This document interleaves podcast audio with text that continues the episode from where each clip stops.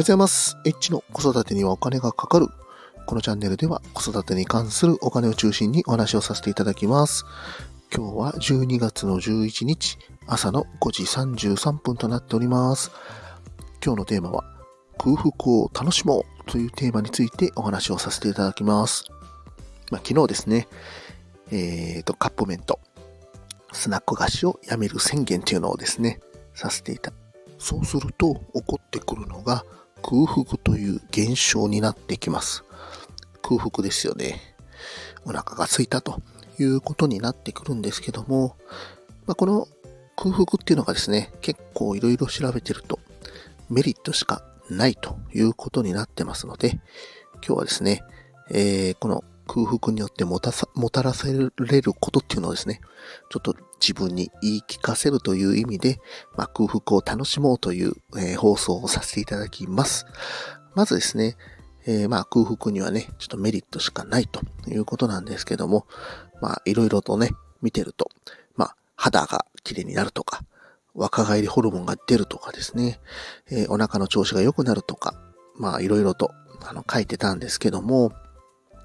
まあそもそもね、あの日本人っていうのは栄養過多ということになっておりますので、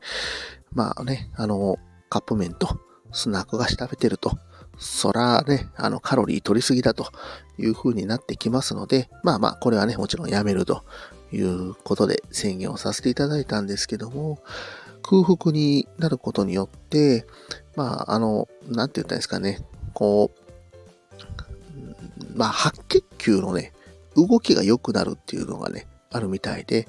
まあ、そもそもですね、えー、白血球が栄養状態が良くなってくると、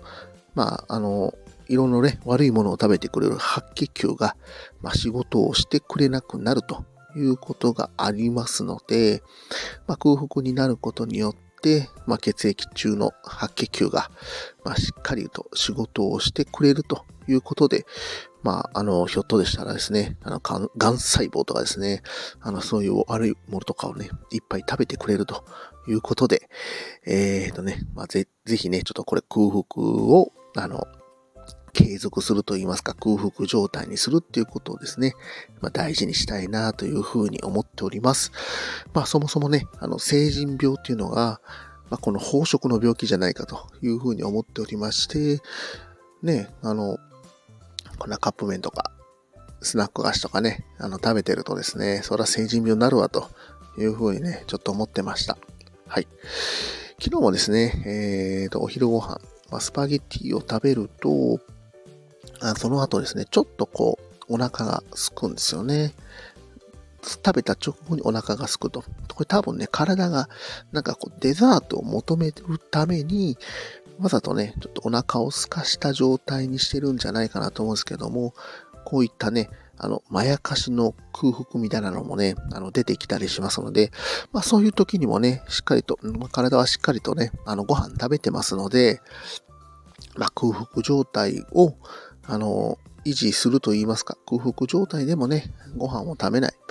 で、そういう時はね、まあちょっとね、こうストレッチとか、まあ、ちょっと体を動かすという風にして、まあ、体をね、ちょっとごまかしていって、まあ、空腹に慣れた体にね、どんどんしていきたいなと思っております。今日はですね、まあ、昨日のね、あのスナック菓子とカップ麺をやめるという宣言から一夜ですね、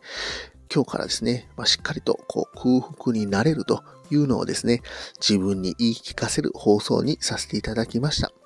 今日も最後まで聞いていただきましてありがとうございました。また、フォロー、いいね、コメント、レター、ぜひお待ちしております。エッチでした。さよなら。